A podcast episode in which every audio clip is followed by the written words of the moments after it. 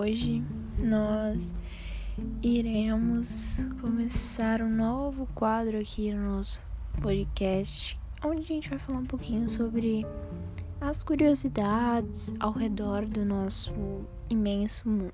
Então, bora lá, galera.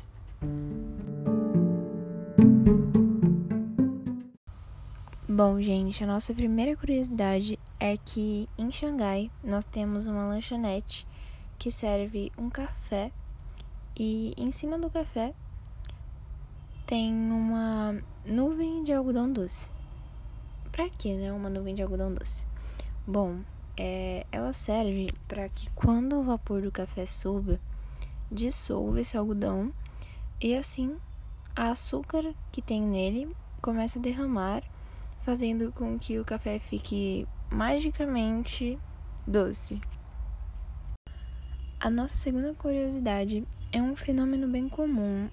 É, sabe quando você tem aquela música que gruda na sua cabeça de todo jeito?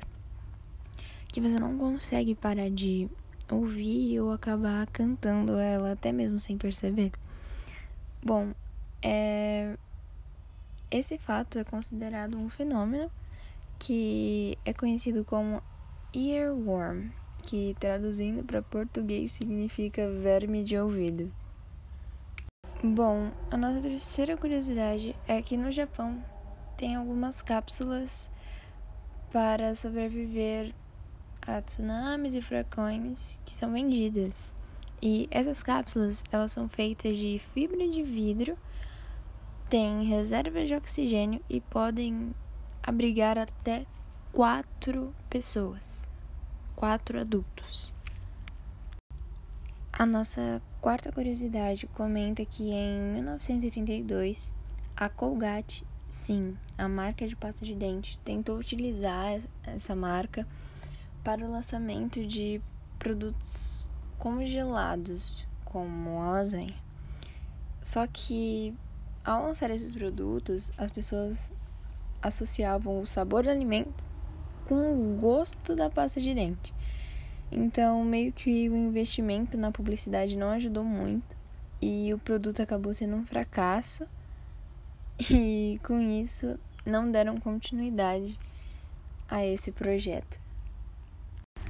Bom, galera, antes de né, comentar um pouco sobre a última curiosidade, eu queria dizer que Todas essas informações foram tiradas de um perfil no Instagram é, chamado Extraordinário Mundo Oficial.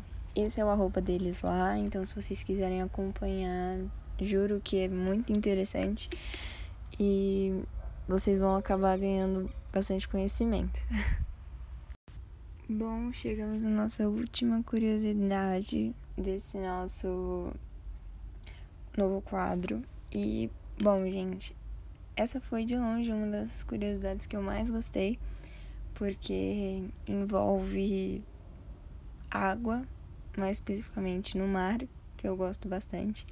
E, enfim, temos um museu submerso localizado em Cancún, no México. É, são mais de 500 esculturas embaixo d'água. E o mais interessante é que os materiais que foram utilizados para fazer essas estruturas são totalmente adaptáveis às condições ambientais marinhas.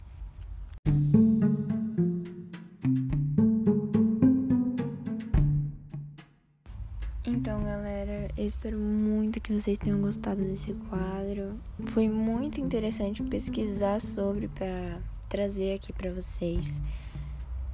E espero que vocês tenham adquirido algum tipo de sabedoria com essas informações. E é isso. Falou!